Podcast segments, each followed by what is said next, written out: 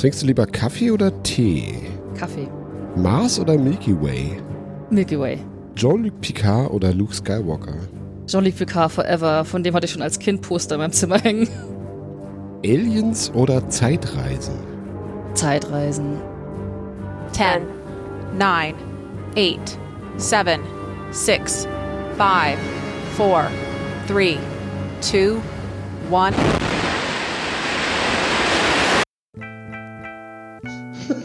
Moin. Hallo, ah, ja, guten Tag, hallo, ich bin der. Hier könntest du deinen Ich Namen bin hören. Adrian und Und ich bin der Jakob. Dropping. Geschichten vom Schaffen und Scheitern. Hier wollen wir euch kreative Schaffende vorstellen, die es geschafft haben. Ich finde tatsächlich, das hilft, wenn man seinen Job ein Stück weit interessant findet, was man da jeden Tag tut, weil man verbringt sehr viel Zeit damit. Servus, mein Name ist Franzi Konitzer und ihr hört den Name Dropping Podcast. Hallo und herzlich willkommen zum Name Dropping Podcast. Ich bin der Adrian aus Berlin. Mein Name ist Jakob, ich sitze heute in Hamburg. Ja, und wir unterhalten uns hier mit kreativen Menschen über das Schaffen und Scheitern. Heute haben wir Franziska Kronitzer zu Gast. Hallo. Hi. Servus. Franzi ist freie Wissenschaftsjournalistin.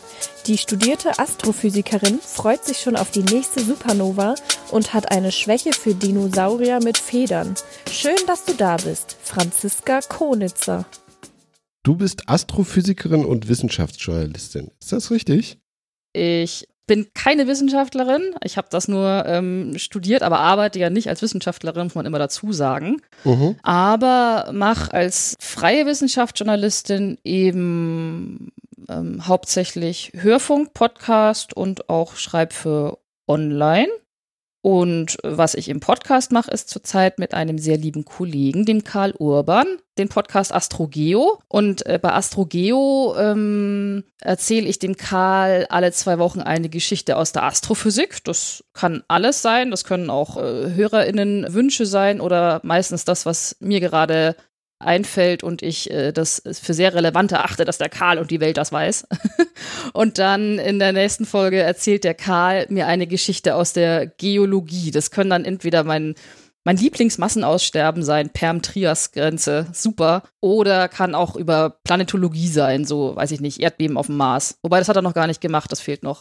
Genau, also es ist immer so abwechselnd, eben Astrogeo, daher der Name. Und ja, das machen wir im Rahmen der Riff Reporter. Das ist eine journalistische Genossenschaft. Und der Podcast erscheint aber frei, also der erscheint überall, ähm, auf den üblichen Kanälen und ohne Werbung und ja. Die Raumbeschreibung. Wir sind ja heute über dieses Internet verbunden Mhm. und wir können dich leider nicht sehen. Also du Mhm. kannst uns auch nicht sehen. Wenn du jetzt mal vor dich gucken würdest, was siehst du?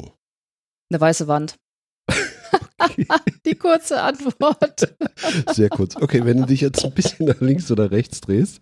Dann äh, sieht man tatsächlich auf eine weiße Wand in mein neu eingerichtetes Homeoffice, weil nachdem ich jetzt seit drei Jahren mit meiner Partnerin in dieser Wohnung lebe, wir auch endlich aus dem Quark gekommen sind und das ein bisschen uns schön einzurichten. Deshalb sieht man da rechts von mir ein Regal mit dem ganzen Homeoffice-Zubehör plus extrem viel Wolle für mein Strickzeug und eine Yogamatte und einen Plattenspieler.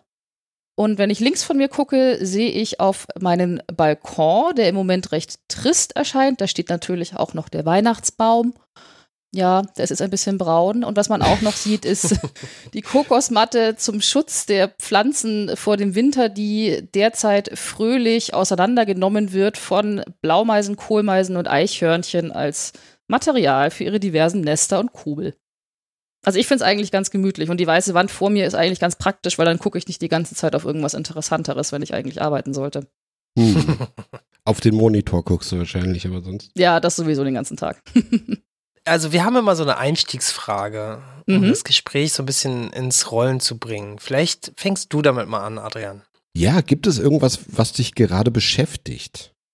Vielleicht beruflich oder kreativ oder weiter gefasst, enger gefasst, wie du möchtest.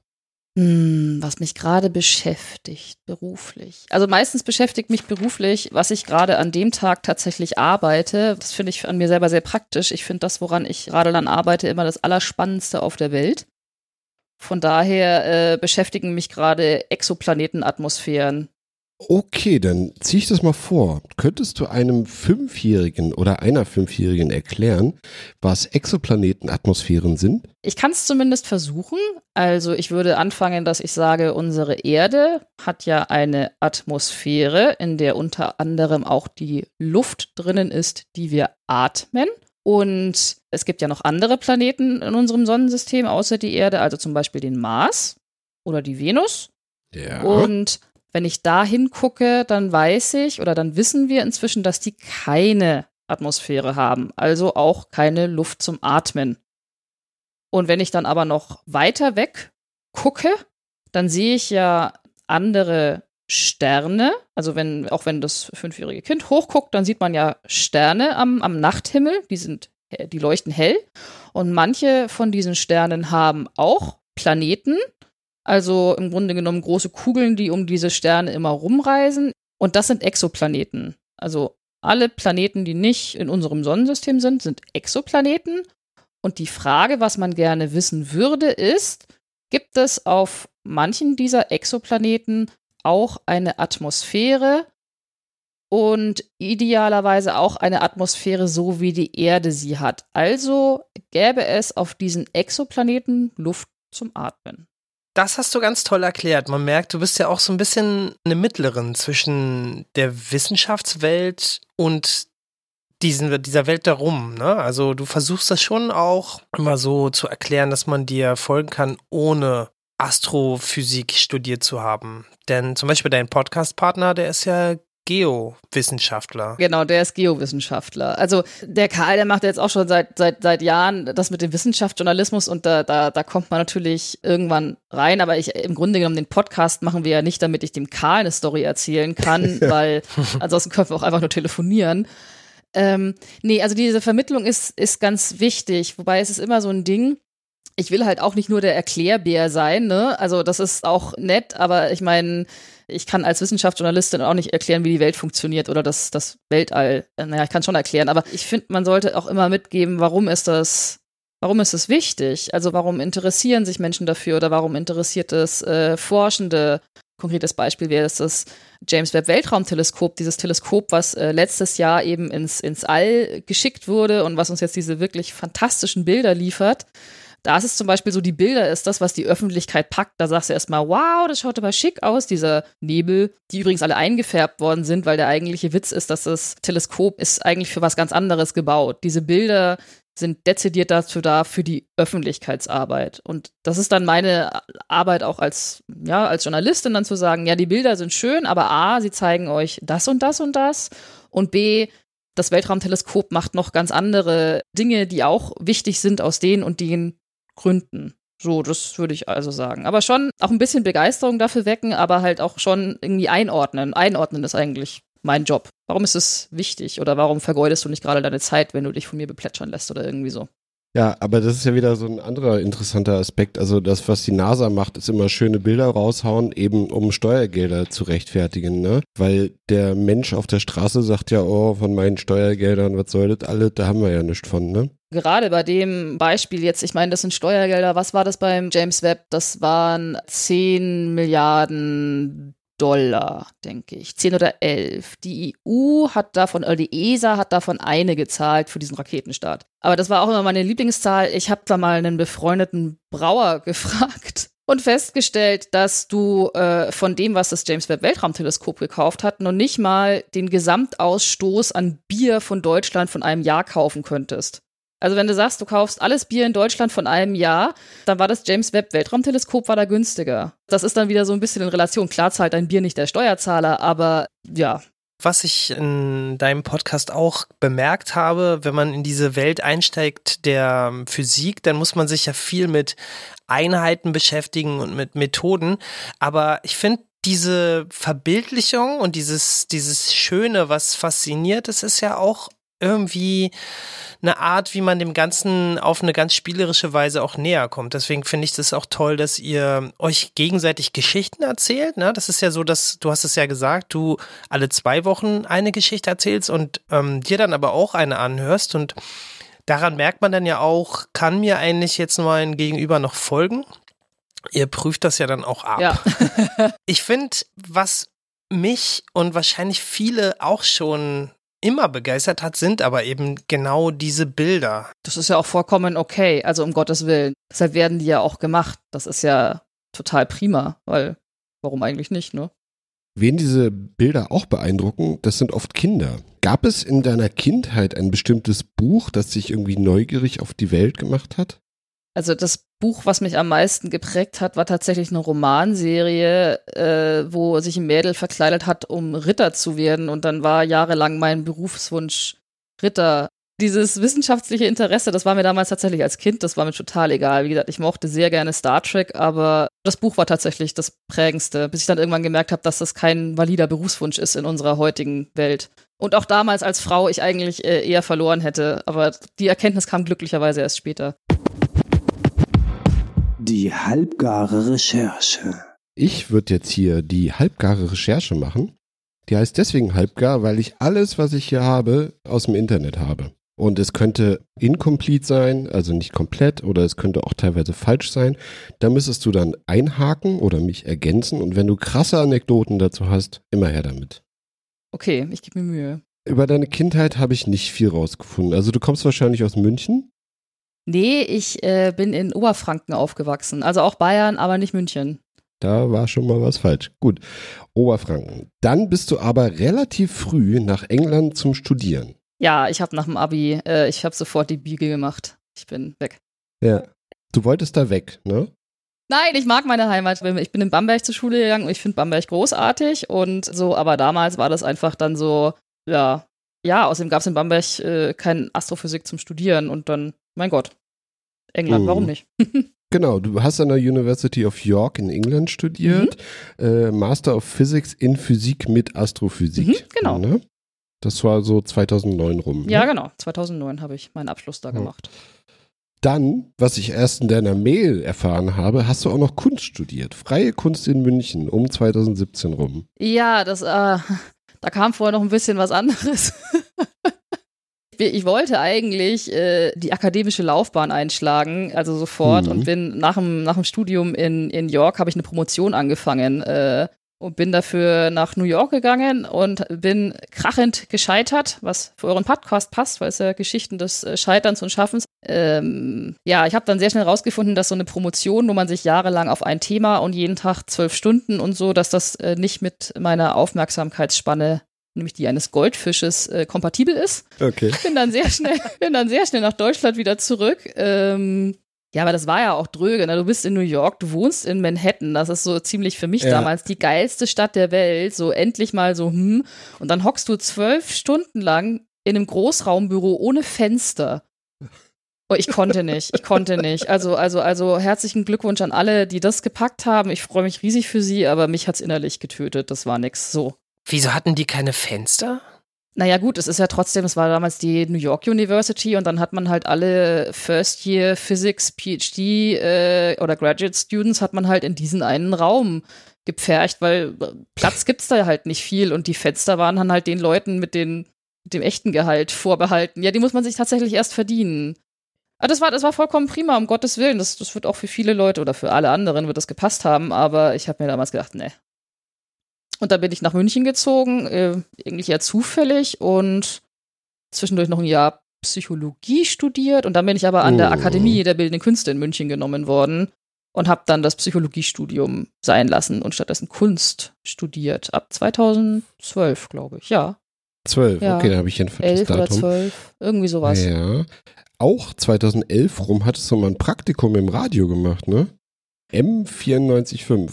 M945. M945 hat mir den Hintern gerettet. Nee, als ich nach München gezogen bin, das war 2011 tatsächlich, 2010, 2011. Da hatte ich ja keinen Plan, weil wie gesagt, alle meine grandiosen Pläne waren krachend gescheitert. Also ich hatte keinen Plan, kein Geld und da war auch erstmal echt kein Bock auf Physik oder in die Industrie äh, einzutreten und da irgendwie so im Büro zu arbeiten. Also es, ich, hatte, ich hatte einfach keinen Plan. Und dann bin ich nach München gezogen und ähm, habe mir erstmal eine Zwischenmiete gesucht und saß da eben auch so rum und so, hm, was mache ich denn jetzt? Und dann hat meine Mitbewohnerin da gesagt, du redest die ganze Zeit über Musik, bewirb dich doch bei M945. Und ja. M945 ist, der, ist ein Aus- und Fortbildungssender. Den gibt es immer noch. Mhm. Und da lernst du wirklich Radio zu machen. Also in dem Sinne schon ein Studentensender, aber sie nehmen alle Leute in der Ausbildung. Und da habe ich dann äh, Praktikum in der Musikredaktion gemacht. Das war geil. Da habe ich zwei Monate lang nichts anderes gemacht, als irgendwie über Musik zu reden, über Musik zu denken und Musik zu planen für diesen Sender. Der hat ein sehr alternatives Programm auch gespielt, tut er bis heute. Und das war, das war mega. Das war was ganz was anderes. Und so hat das dann eigentlich angefangen mit dem Journalismus, dass ich gedacht habe, ach ja, auch eine Option. das war dann wahrscheinlich so dein Einstieg in die Medien, weil du ja dann so seit 2012 freie Wissenschaftsjournalistin bist. Unter anderem für den Bayerischen Rundfunk, für Spektrum, für Bild der Wissenschaft und viele andere. Ja, also inzwischen hauptsächlich für den Bayerischen Rundfunk und für Spektrum und eben Astrogeo mache ich noch 2018 hast du den und oder zum Quadrat Podcast gemacht mit Martina Preiner. Mhm. Ich habe gar nicht so rausgefunden, worum es da ging. Und oder zum Quadrat war ein, oder ist, der ist ja noch online, das war ein, ein Wissenschaftspodcast. Der ist bei Audible erschienen, der ist da auch immer noch, also nicht, den kann man nicht so einfach anhören, weil der eben nur da ist. Die Martina ist eigentlich, hat auch damals als Wissenschaftsjournalistin gearbeitet, ist aber ähm, Chemikerin. Und wir haben alle Themen aus der Wissenschaft gemacht. Nicht ganz so jetzt wie Astrogeo, wo ich wirklich dem Karl eine Geschichte erzähle und, und er mir dann eine, sondern es war eher immer so ein Gespräch. Also viel stärker als Gespräch aufgebaut. Es war aber trotzdem sehr stark geskriptet, was sich hoffentlich nicht so äh, anhört. Also es war, wir wollten schon weg von so einem, ich sag mal, Laber-Podcast, sondern wir haben uns über wissenschaftliche Themen unterhalten. Und da ging es um alles. Ich hab, wir haben eine Folge über Scannen gemacht und es gab eine Folge über Bildung und es gab eben die Folge, warum äh, Hühner meine Lieblingsdinos sind. Oder es ging um den Ursprung des Lebens. Und das war eigentlich auch sehr cool. Das, hat, das haben wir dann beendet nach drei Staffeln, weil die Martina hat zu der Zeit auch noch ähm, promoviert. Mhm. Eben zum Ursprung des Lebens.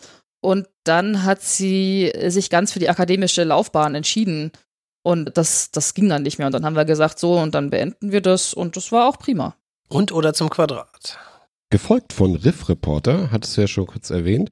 Das ist eine journalistische Genossenschaft, wo du, was ist man da, Mitglied oder was? Genossenschaftsmitglied, glaube ich, ja. Und da gibt es die Sparte Weltraumreporter, wo dann wahrscheinlich Menschen über den Weltraum reportieren. Und da bist du Teil dessen. Riff Reporter ist in verschiedene Korallen, nennt sich das, eingeteilt. Ach so, deswegen Riff. Ich dachte die ganze Zeit an Gitarrenriff und habe mich gefragt, was soll das?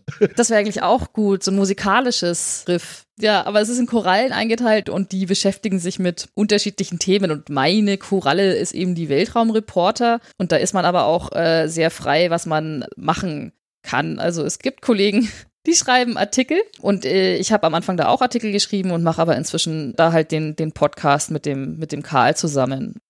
Es sind nicht alle Artikel frei verfügbar im Riff, sondern man kann dann das Riff unterstützen, indem man es abonniert oder indem man nur einzelne Korallen abonniert. Man kann den Autor, man kann Autorinnen und Autoren direkt unterstützen, dass man sagt, hier, ich überweise dir einen Zehner und das Riff stellt halt die Infrastruktur dafür bereit und ist halt auch eine Möglichkeit für freie Journalistinnen und Journalisten, sich miteinander zu vernetzen dann machst du jetzt so seit 2022, wenn ich mich nicht irre, den Astrogeo-Podcast äh, mit Karl Orban. Genau. Das hattest du ja schon erzählt, wo ihr jedes Mal euch gegenseitig Geschichten aus dem Fach erzählt. Karl macht das schon seit 2012, ne? Karl ist der, ist der wirkliche Audioexperte von uns beiden. Der macht super viel Hörfunk. Ähm, und der hatte Astrogeo ursprünglich gestartet als, als, als Herzensprojekt, womit er auch viel Podcast-Technik äh, machen lernt, ne, war ja 2012 noch ein bisschen anders als heute. Mhm. Und wo er auch so lange Rechercheinterviews und so weiter, das kannst du ja nie alles in deiner Arbeit verwenden. Da zitierst du irgendeinen Hansel irgendwie ja. 20 Sekunden und dann hast du aber noch 35 weitere Minuten. Ist ja oft sehr schade drum.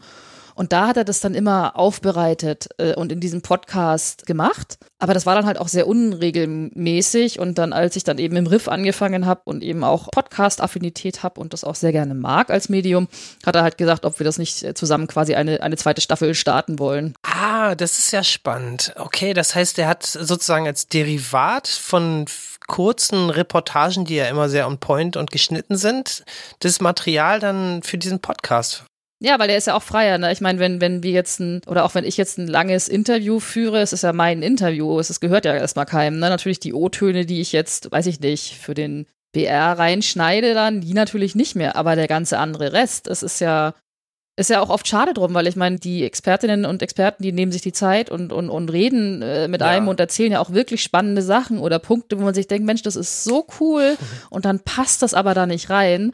Und dann ähm, kann man das nochmal verwenden und auch hoffentlich äh, auf Interesse bei den Hörenden stoßen. Wie kam das denn dazu, dass ihr euch da gefunden habt? Im Riff. Ich bin einfach nur tatsächlich äh, Mitglied von den Riff-Reportern geworden oder von den Weltraumreportern und Karl ist schon sehr lange im Riff und bei den Weltraumreportern auch sehr engagiert. Und dann, ja, hat man sich so eine Weile beschnuppert und hat er mich irgendwann gefragt, ob ich mitmachen wollen würde. Und ich habe sehr gerne Ja gesagt. Auf jeden Fall finde ich diesen Ansatz total interessant, dass ihr euch gegenseitig Geschichten erzählt. So, das hat so irgendwas Erzählerisches. Ja, freut mich, wenn es gefällt. Warst du denn schon mal in Berlin im Naturkundemuseum?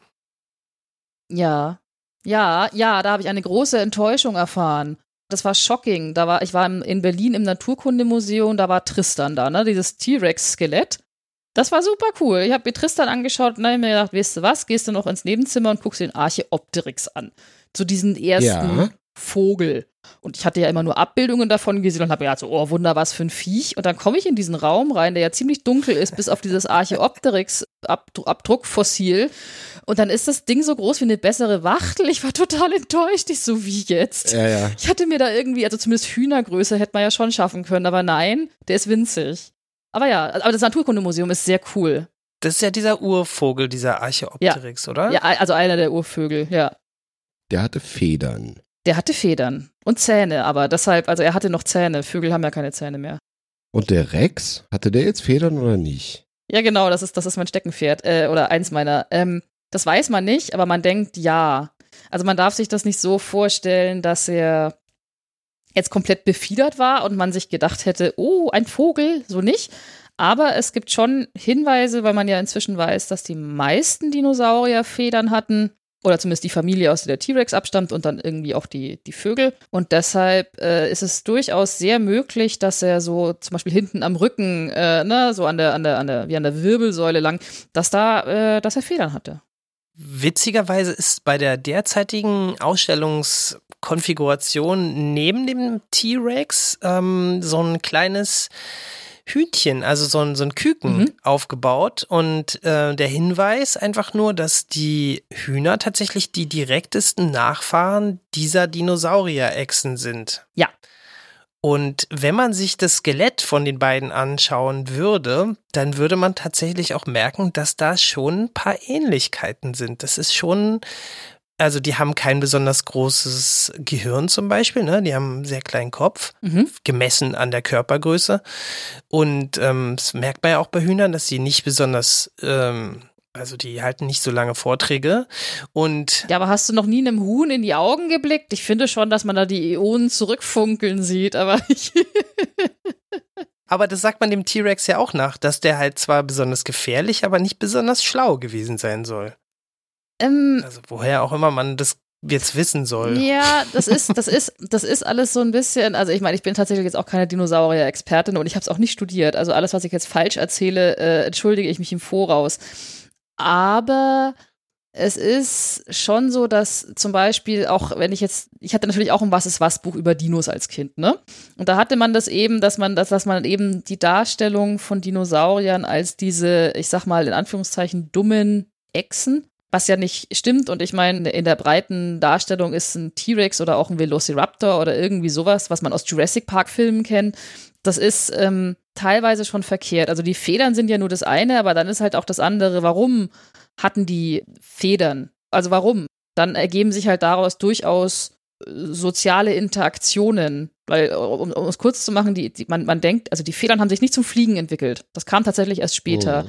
So Federn haben angefangen mit so Pflaumenfedern, wie man das bei Küken ja auch heute noch kennt. Dann sind die so flaumig und so flauschig und das ist tatsächlich Zum Wärmen. zum Wärmen. Und das ist tatsächlich äh, auch heute noch die Funktion. Also, also das ist klar. Also ganz klar nicht fliegen. Und als nächstes kamen dann symmetrische Federn. Und, und wenn eine Feder komplett symmetrisch ist, dann, dann, dann stellt man sehr schnell fest, dass man mit der überhaupt nicht gut fliegen kann.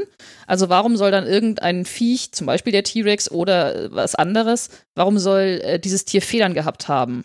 Also kommt man dann ziemlich, wenn man sich auch so in der Tierwelt heute umguckt, das waren Schmuckfedern. Aber warum schmücke ich mich mit einer Feder? Weil ich imponieren möchte, weil ich mich fortpflanzen möchte. Ne? Also muss er irgendwie schicki ausschauen. Und wenn man sich, wenn sich dann denkt, ich meine, geflogen ist der T-Rex sicherlich nicht und erst hinterher kommen eben diese asymmetrisch geformten Federn, mit denen man dann tatsächlich auch fliegen kann. Und wenn man sich überlegt, naja, warum hatte der T-Rex, wenn der Federn hatte? Wahrscheinlich hatte der wahrscheinlich Schmuckfedern.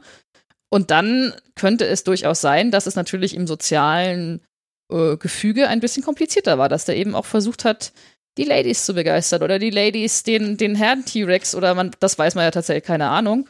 In der Vogelwelt ist es ja meistens so, dass die Männchen die Weibchen mit den Federn begeistern. Ne? Also von daher so, so, so, so stumpfe, stumpfe Echse oder stumpf äh, äh, Stapf, Stapf, ähm, war wahrscheinlich nicht so ganz richtig. Du meinst, das ist ein Klischee, was, was da gar nicht so stimmt. Nein, noch nicht mal Klischees. Man, man kann es ja nicht verübeln, aber es ist halt, tatsächlich hat sich da super viel getan in der Wissenschaft in den letzten, also gerade was bei Dinos angeht und den Federn, weil sie angefangen haben, vor allen Dingen in China diese ganzen geilen Skelette zu finden. Die findest du bei uns einfach nicht so. Und deshalb ist es auch mit den Federn, äh, war tatsächlich erst in den letzten 20, 30 Jahren und das dauert einfach, wie bei allen Sachen, das dauert einfach ewig, bis sich das im öffentlichen Bewusstsein durchsetzt. Mhm. Aber ich habe die große Hoffnung, dass die Kinderbücher in 50 Jahren dann äh, mehr befiederte Dinos haben. Es gibt ja immer die Erzählung von Wissenschaft und die ist ja meistens 30 Jahre Minimum zurück. Ne? Das Mhm. heißt, wir in der Schule lernen halt auch Sachen, die sind, wenn man zum Beispiel deinen astrophysischen Betrachtungen manchmal lauscht, sehr weit davon entfernt. Also bis hin zu, es gibt keinen luftleeren Raum. Mhm. Also wo man dann so denkt, huch, was habe ich denn eigentlich in der Schule gelernt? Da habe ich ja eigentlich was ganz anderes gelernt. Und ich habe das ja auch schon öfter von Studierenden, also noch nicht mal Absolventen oder, oder jetzt so weit, dass sie jetzt ihre Professur gemacht hatten, sondern wirklich auch gelernt, dass, dass sie gesagt haben, ja, also warum das manchmal vielleicht gemacht wird, ist, dass man überhaupt erstmal irgendwo anfängt. Ja. Aber es ist, also die, die, du kennst dich da halt jetzt, wie man merkt, schon sehr gut aus mit dieser ganzen Evolutionsforschung. Das ist auch bei dir ein Thema. Es geht auch oft ums Aussterben. Deswegen, was, was ich auch super spannend fände, und da kannst du mich gerne mal belehren, ob ihr das schon mal thematisiert habt in eurem Podcast. Was passiert denn, wenn Astrophysik auf Geophysik trifft? Sprich, wenn da so ein Geschoss aus dem Weltraum hier bei uns aufkommt. Habt ihr darüber schon mal gesprochen? Äh, du meinst den Asteroideneinschlag? Mhm. Ähm, nee, Das würde ich mir mal wünschen. darüber haben wir noch nicht gesprochen. Wünschst du dir das, weil der Karl will mir immer irgendwas von Asteroiden erzählen und ich finde Asteroiden furchtbar fad. Aber die, die Sache mit dem ähm, Artenaussterben, das habt ihr schon ein paar Mal besprochen. Ich habe nämlich extra danach geschaut. Also ich habe ein paar Folgen äh, mir extra dahingehend mal versucht anzuhören, ob es da einen Hinweis gibt. Hab dann aber tatsächlich bei äh, den Kolleginnen von ähm, Spektrum der Wissenschaft, kann das sein? Mhm. Da ging es auf jeden Fall um diesen riesigen Einschlag, der da bei Yucatan in Mexiko war, wo ja immer wieder gesagt wird, das wäre eine Erklärung, warum sehr viele Arten zu einer gewissen Zeit, ich glaube vor 66 Millionen Jahren verschwunden sind. Ich kann das mal mitnehmen. Also wir haben keine Themensetzung, aber ich sage dem Karl, dass ich möchte, dass er mir diese Geschichte erzählt. Ta- tatsächlich hatte mir der Karl von diesem, jenen Asteroideneinschlag oder sonstigen Auslöschungsszenarien via Asteroid ähm, noch nichts erzählt. Er hatte mir von dem Aussterbeereignis in der Perm, an der Perm-Trias-Grenze vor 252, 51 Millionen Jahren erzählt. Die habe ich gehört. Ach, das finde ich schön. Danke. Ich fand die Folge voll cool. Also ich hoffe, dir hat sie auch gefallen. Die war mega cool. ja. Ähm, Was all diese Massenaussterben, Masseaussterben, Ereignisse der Erdgeschichte eigentlich eint, ist, egal durch was ausgelöst, gab es immer einen plötzlichen Klimawandel. Und das hat das Leben nicht gepackt, weil es sich nicht schnell genug anpassen kann. Das war das, genau das gleiche an Perm Trias, wie auch bei diesem Asteroiden. Einschlag. Aber ja, klar, unterm Strich bleibt natürlich, sollte irgend so ein Asteroid von der Größe des Asteroidens, der eben diesen äh, Yucatan-Krater verursacht hat, nochmal auf der Erde einschlagen, dann wäre das auch für uns derzeit echt schlecht. Also, ähm, es ist die Kurzvariante. Eigentlich ist ja Adrian von uns beiden der Raketenforscher. Ähm, deswegen würde ich jetzt gerne auch sagen, Adrian, was ist denn dein Thema jetzt? Mein Thema wäre gleich das Quiz zu machen. Wir haben hier noch super viele spannende Themen und ich frage mich gerade, ob du noch eins für einen fünfjährigen Menschen erklären möchten würdest. Ich kann mir Mühe geben. Es kommt drauf an, was es ist. genau, ich hätte jetzt mal drei Sachen zur Auswahl.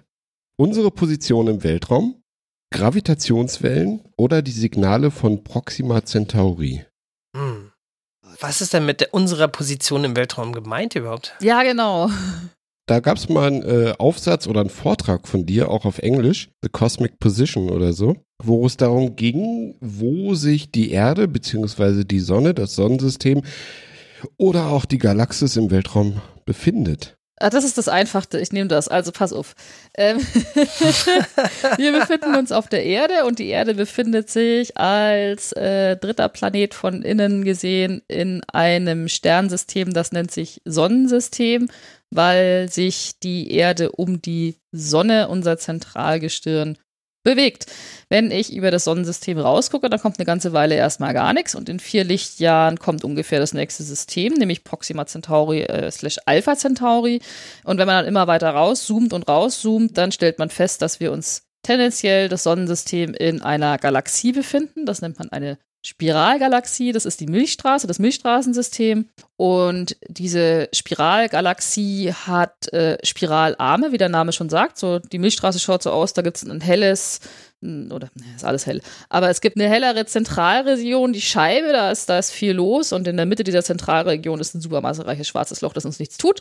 Huch. Und da sind, ja, macht nichts. Aber da sind ähm, Spiralarme drumherum und wir befinden uns am Rande einer dieser Spiralarme, nämlich dem Orionarm, wenn ich mich, Orion Sagittarius, Orionarm, wenn ich mich recht empfinde, und gucken quasi von unserer Position gen Zentrum der Milchstraße oder wir gucken auf diese helle Scheibe drauf, was man, wenn man noch in so einer dunklen Region ist oder, oder, oder es sternklar ist und man ist auf dem Land und ganz weit weg oder in der Wüste, dann sieht man die Milchstraße sich so als Band dahin ziehen.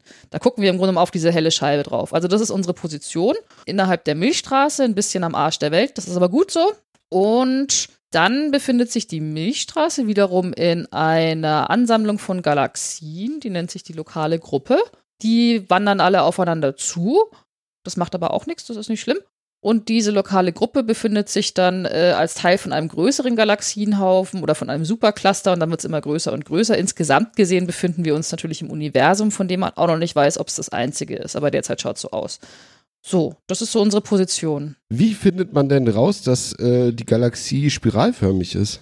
Weil wir können ja nicht von außen auf die Galaxie gucken. Das ist äh, tatsächlich richtig. Deshalb macht das es so schwer. Also es ist, fällt einfacher, wenn wir auf andere Galaxien drauf gucken und dann sieht man ja die Spiralarme.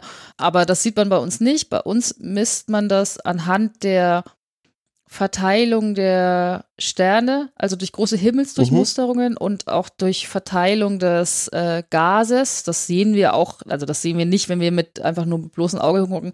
Aber du kannst anhand der Verteilung der Materie es rekonstruieren weil mhm. natürlich auch, wie gesagt, die Tatsache, dass es halt so ein, so, ein, so, ein, so ein Band gibt, ist ein super guter Hinweis. Ne? Dann weiß es schon, es gibt ein helles Zentrum. Aber tatsächlich ist es so, dass die Frage, wie viele Spiralarme die Galaxie oder die Milchstraße eigentlich hat, die ist nicht abschließend geklärt. Aus, genau, weil du hast vollkommen recht, es ist super schwierig, äh, wenn du mittendrin bist, äh, zu rekonstruieren, wie es außenrum ausschaut. Ja. Ja, das wäre auch meine Frage gewesen. Also wir sind drin, hast du gesagt, mhm. aber andererseits sehen wir die Milchstraße. Das heißt, du hast gesagt, wir sind ziemlich äh, am Rand, weit weg. Mhm. Am Rand. am Rand. Ja, wir sind am Rand von dem Spiralarm und gucken dann quasi ins Zentrum. Das ist so, wie wenn du in einem, sage ich mal so, du hast einen viereckigen Raum und du stehst halt in einer Ecke und guckst aber in die Mitte vom Raum. Dann siehst du ja auch einen Teil vom Raum, aber zum Beispiel, wie es hinter dir ausschaut, ist dann eher schwierig. Aber so kann man sich das ein bisschen vorstellen. Was ist denn jetzt eigentlich das, was da so weiß äh, erscheint. Also wer das schon mal gesehen hat, das ist ja tatsächlich so, dass es wirklich so eine Art milchige und eben nicht so punktartig leuchtend wie jetzt ein Stern leuchtet, sondern so, so wie so ein Nebel oder sowas scheint. Das heißt, du hast gerade was von Gasen erzählt. Hat das was damit zu tun? Mhm. Die Gase sind im sichtbaren Bereich nicht. Was das tatsächlich wie Nebel erscheint, das liegt daran, weil es in der ähm, in dieser Scheibe, wo man da hinguckt, in das Zentrum, da ist die Sternendichte sehr groß. Also da sind die Sterne viel, also sind auf dem Raum sehr, sehr viele Sterne. Und aber es ist trotzdem sehr weit weg. Also jetzt schlag mich, ich sage jetzt 25.000 Lichtjahre, glaube ich. Also es ist sehr weit weg und es sind aber sehr viele Sterne auf engen Raum und deshalb, wenn wir das anschauen, schaut das für uns aus als so ein diffuses Etwas, was dann unsere Augen auch nicht mehr als einzeln auflösen, weil dafür ist auch nicht hell genug, ne? Und deshalb erscheint es dann so wabernd. Also als ich, ich habe die tatsächlich erst die Milchstraße, ich habe die erst letzten November zum ersten Mal gesehen. Äh, jahrelanges Ziel, die Milchstraße sehen. Und dann lag ich auch so da und ich so, warum versperrt jetzt diese dämliche Wolke den Blick? Und die Wolke war die Milchstraße. Also von daher, ja, Ah, krass. Ja. So lange hat es gedauert, ja, das ist interessant. Es hat ewig gedauert. Es war, es war immer, immer war das Wetter schlecht oder ich war zu müde oder äh, ja, irgendwas alles andere. Oder zu viel Lichtverschmutzung. Das sowieso. Das ist die meiste Zeit. Bei uns in den Städten, also egal ob du in Berlin, Hamburg oder München bist, da hast du keine Chance, jemals die Milchstraße zu sehen. Nee, nee, nee, da siehst du ja auch überhaupt nicht mehr viele Sterne. Aber diese Erklärung ist jetzt also so, die Milch, also Milky Way heißt ja eben nicht so, weil sie äh, auf Milch schwimmt, sondern weil es so milchig leuchtet. Ähm, das ist dann wirklich, weil es so weit weg ist. Weil es so weit weg ist. Also das sind eigentlich Sterne, die leuchten, aber die kann man gar nicht so fassen. Nee. Ah, okay. Das ist aber auch, wenn man ähm, dazu bräuchte man auch eine etwas dunklere Region, wenn man zum Beispiel unsere Nachbargalaxie sehen will. Die nächste größte Nachbargalaxie ist die Andromeda-Galaxie. Das ist tatsächlich die einzige Galaxie, die ich hier auch in der nördlichen Hemisphäre mit dem bloßen Auge sehen kann. Und die ist groß, die ist größer als die Milchstraße und das ist auch eine Spiralgalaxie, also auch Spiralarme. Das sehe ich auch alles, wenn ich quasi ein Teleskop habe. Aber wenn ich mit bloßem Auge hingucke oder mit einem kleinen Teleskop, dann sehe ich da tatsächlich auch nur so einen nebligen Fleck. Also ich sehe da, ich gucke da nicht hoch und sage, oh, hier ist Spiralarm 1 und Spiralarm 2 und ist schicki, sondern es schaut alles aus wie ein nebliger Fleck. Der ist sehr klein. Ich glaube, das hat Vollmonddurchmesser. So groß erscheint uns das am Himmel. Aber da muss man schon also durch einen Sternengucker schauen. Wenn du in einer dunklen Region bist, dann kannst du die auch mit dem bloßen Auge sehen. Aber äh, ja, mehr Spaß macht es mit dem Teleskop. Du erkennst einfach mehr. Moment. Du hast gerade gesagt, Andromeda ist unsere Nachbargalaxie. Mhm. Jetzt musste ich an Hallo Spencer denken. Was ich nicht kenne, Verzeihung. Ach so, Hallo Spencer war eine Fernsehserie so ein bisschen wie Sesamstraße aus Deutschland. Mhm. Und äh, da gab es Galactica, eine Puppenfigur, die kam vom fernen Stern Andromeda. Und dann denke ich, Moment mal, die kommt gar nicht von einem Stern. Andromeda ist gar kein Stern. Andromeda selbst ist weder äh, Stern noch Galaxie, sondern ist eine Figur aus der griechischen Mythologie. Und das Sternbild, die Anreihung von Sternen, heißt Andromeda. Und die Andromeda-Galaxie heißt eigentlich so, weil sie eben örtlich in dieser Ansammlung aus Sternen ist. Aber ich tatsächlich, also nagel mich nicht drauf fest, aber ich glaube, ein Stern namens Andromeda, weiß ich nicht, ob es den gibt.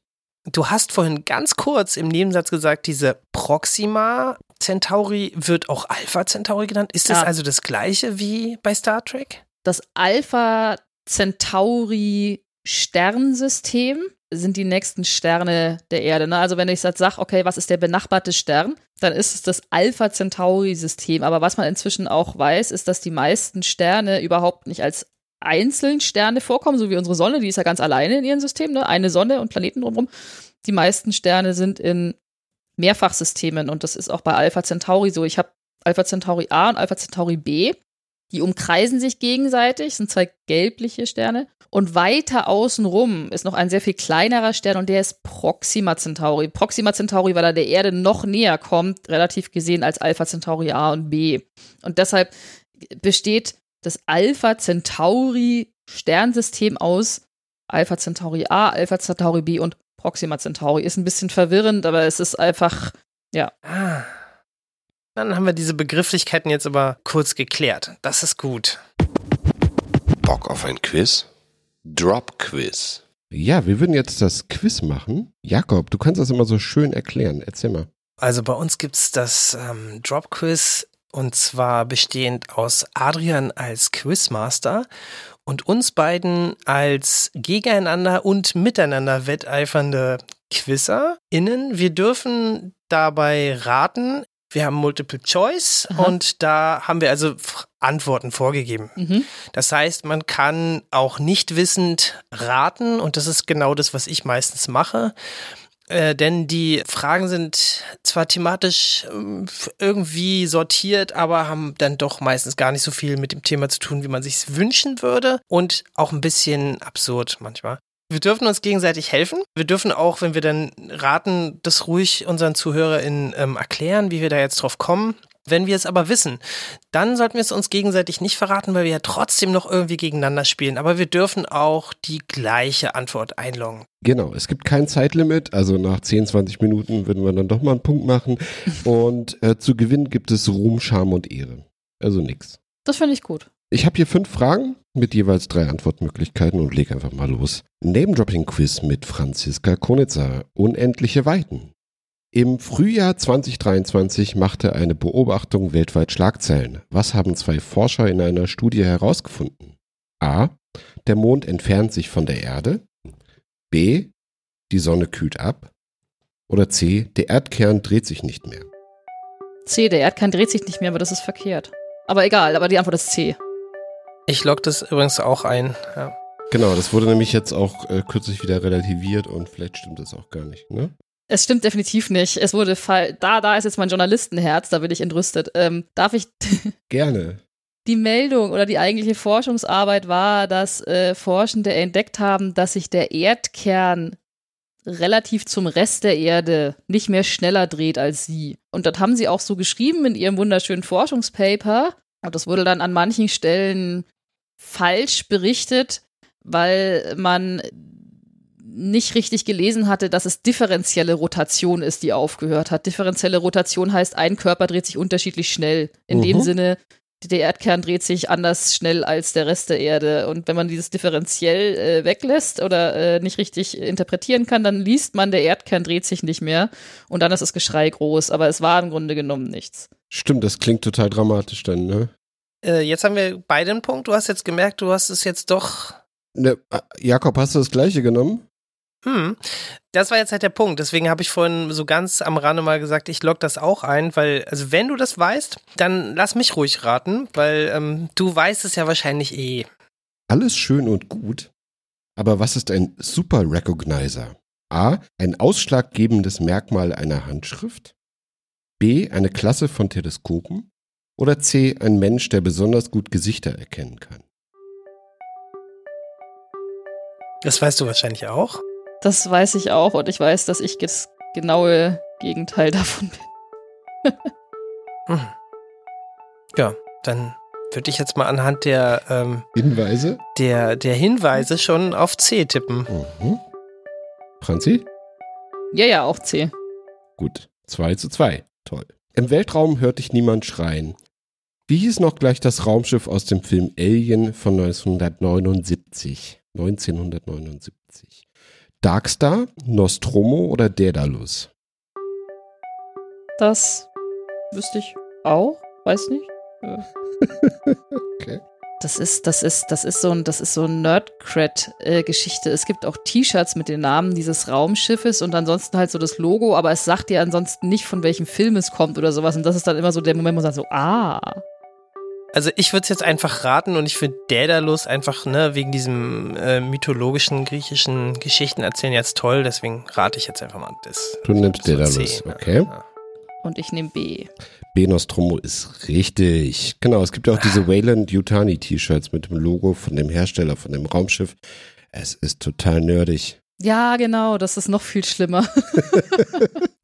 So, das heißt, du hast jetzt mal einen Punkt Vorsprung, den verdienten.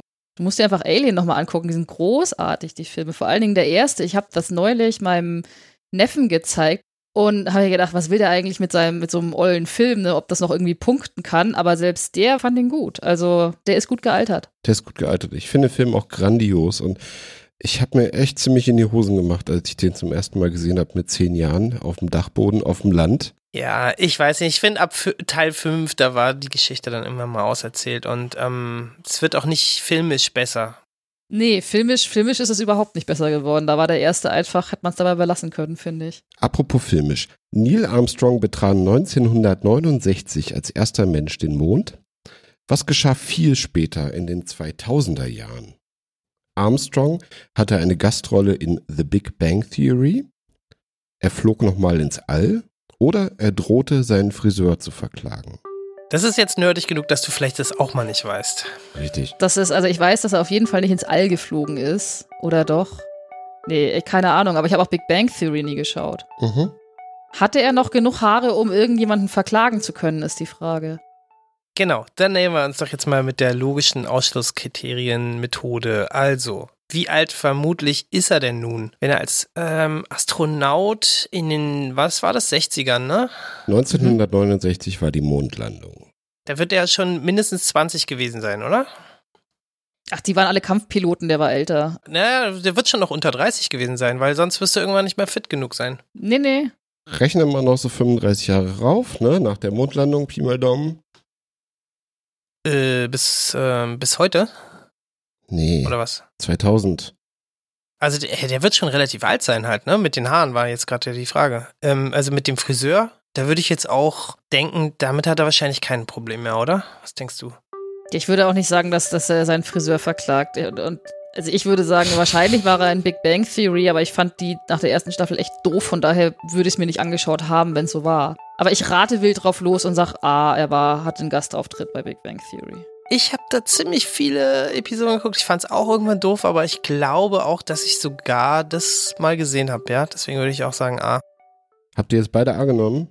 Ja. Also, er hatte gedroht, seinen Friseur zu verklagen. Die Story. Er war beim Friseur und dann hat er irgendwann rausgefunden, sein Friseur hat die abgeschnittenen Haare versteigert für 3000 Dollar oder zum Kauf angeboten.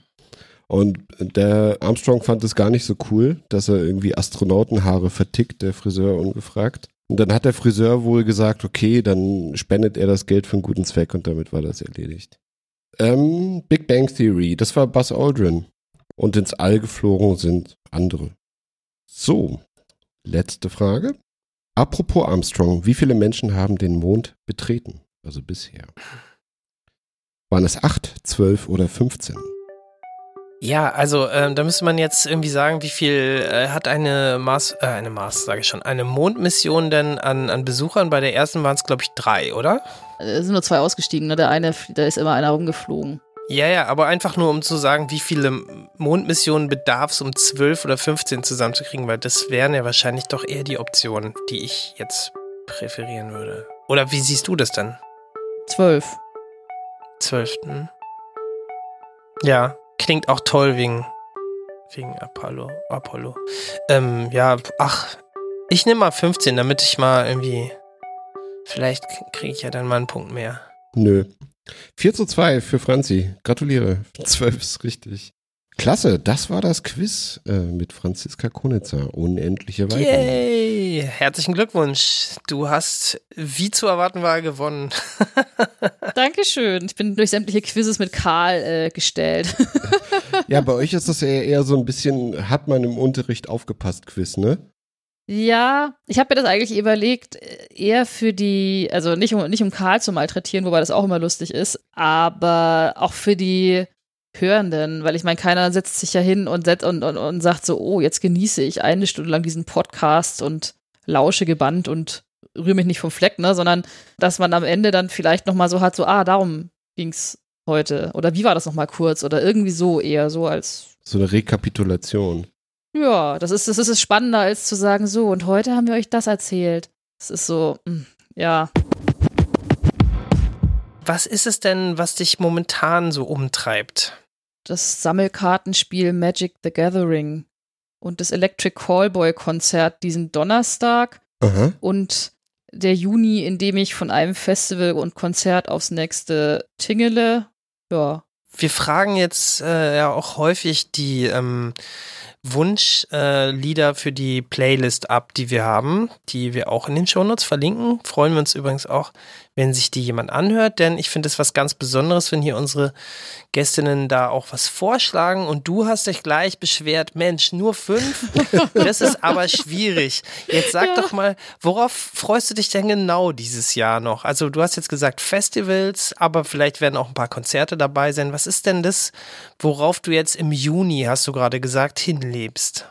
das ist tatsächlich das Gesamtpaket. Das ist das erste, war, es ist ein Wochenende Rock im Park, das Wochenende drauf ist es Rammstein zweimal hintereinander und dann ist es nächste Woche äh, Southside. Bei Rock im Park ist einfach nur ähm, cool, weil ich da viele Leute treffe, die ich eh schon kenne. Das wird nice. Rammstein ist einfach nur ein Spektakel. Also kann oh. ich jedem empfehlen, selbst wenn er die Musik furchtbar findet, ist es einfach nur ein Spektakel.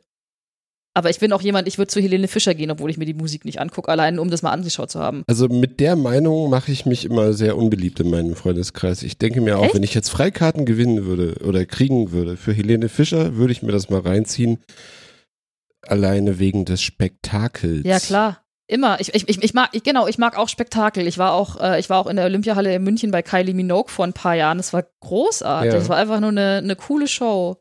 Bevor ich jetzt zu DJ Bobo komme, wie in jeder Folge, würde ich jetzt, wenn ihr nichts dagegen habt, das Paket langsam zuschnüren und dir noch eine Plattform für Eigenwerbung bieten und Name-Dropping. Das heißt, wenn du noch irgendwen droppen, jemanden grüßen willst oder etwas bewerben willst, an dem du arbeitest, dann hast du jetzt die Möglichkeit. Eigenwerbung und Name-Dropping. Ich bin auch nicht auf Social Media unterwegs, weil mir das alles egal ist. Aber ich, ich durfte ja schon ganz viel über den Astro-Geo-Podcast äh, sprechen. Aber ich würde sagen, wenn es jemanden interessiert, hört rein, weil ähm, es kostet nichts. Und das Gute an Podcasts ist, wenn ihr ihn doof findet, dann macht er einfach aus. Stimmt. Hast du noch irgendeinen anderen inspirierenden äh, Wissenschaftspodcast, den du anbieten kannst? Nee, aber ich habe was anderes, was ich bewerben kann. Ähm, einen einen habe ich nichts mit zu tun, habe ich nichts davon. Es gibt einen YouTube-Kanal, der heißt Girl with the Dogs. Das ist eine Canadian Dog Groomer und die macht immer so drei bis fünf Minuten Videos, wo sie Hunde wäscht und sie frisiert und ihnen die Pfotis und die Nägel schneidet und dann erklärt sie immer was zu Hunden dazu. Also ich habe selber keinen Hund, aber wenn man mal so ein bisschen runterkommen will, so eine ja. ganz kleine Pause, kann ich wirklich diesen YouTube-Kanal empfehlen. Das ist super. Ich würde sagen, dann sind wir hier am Ende angelangt. Kannst du was für die kommende Generation von Wissenschaftlern und Wissenschaftlerinnen erzählen? Sag doch mal einen motivierenden Satz für die jungen ZuhörerInnen, wie man es schafft, dieses Ziel von der Wissenschaft fasziniert zu bleiben, zu erreichen. Als Journalistin oder als Wissenschaftlerin selber? Du bist jetzt zum Journalismus konvertiert, also kannst du gerne von deiner Perspektive sagen. Es hilft tatsächlich, wenn man das interessant findet, worüber man berichtet. Selber aus eigener Erfahrung, ich habe nie, wie gesagt, das Karriereziel gehabt. Äh, ich ich, ich werde das jetzt, ich, ich wollte als Kind nie Journalistin werden, das war mir alles total Wumpe. Aber ich bin einfach nur an den Sachen interessiert. Es interessiert mich ehrlich und ich finde tatsächlich, das hilft wenn man seinen Job ein Stück weit interessant findet, was man da jeden Tag tut, weil man verbringt sehr viel Zeit damit. Und dann hilft es, wenn, wenn man eine gewisse Freude empfinden kann über das, was man gerade berichten muss, darf, äh, kann. Weise Worte. Dann beschließen wir das doch damit hier. Ja, das weiß ich noch nicht. Ich frage mich in zehn Jahren nochmal, aber. Auf jeden Fall danke, dass ich bei euch sein durfte. Ich fand das sehr interessant und sehr spannend. Ja, vielen lieben Dank, Franzi. Äh, hat mir großen Spaß gemacht und äh, wir haben auch einiges gelernt. Danke, Jakob. Ja, vielen Dank. Ähm, danke für eure Zeit. Ja. Wir bedanken uns auch bei allen, die bis hierhin zugehört haben. Äh, ihr könnt uns gerne abonnieren. Dann findet ihr vielleicht auch beim nächsten Mal wieder die nächste Folge. Und erstmal jetzt vielen Dank an Franziska. Es hat uns sehr viel Freude bereitet. Ähm, schöne Grüße an deinen Podcast-Kollegen. Und vielleicht hören wir ja mal was äh, von dem großen Asteroideneinschlag. Ich werde das auf jeden Fall weitergeben. Es ist notiert. Ich habe es mir tatsächlich jetzt aufgeschrieben. Sehr schön. Danke euch. Ich wünsche euch allen was. Tschüss. Macht's gut da draußen. Tschüss.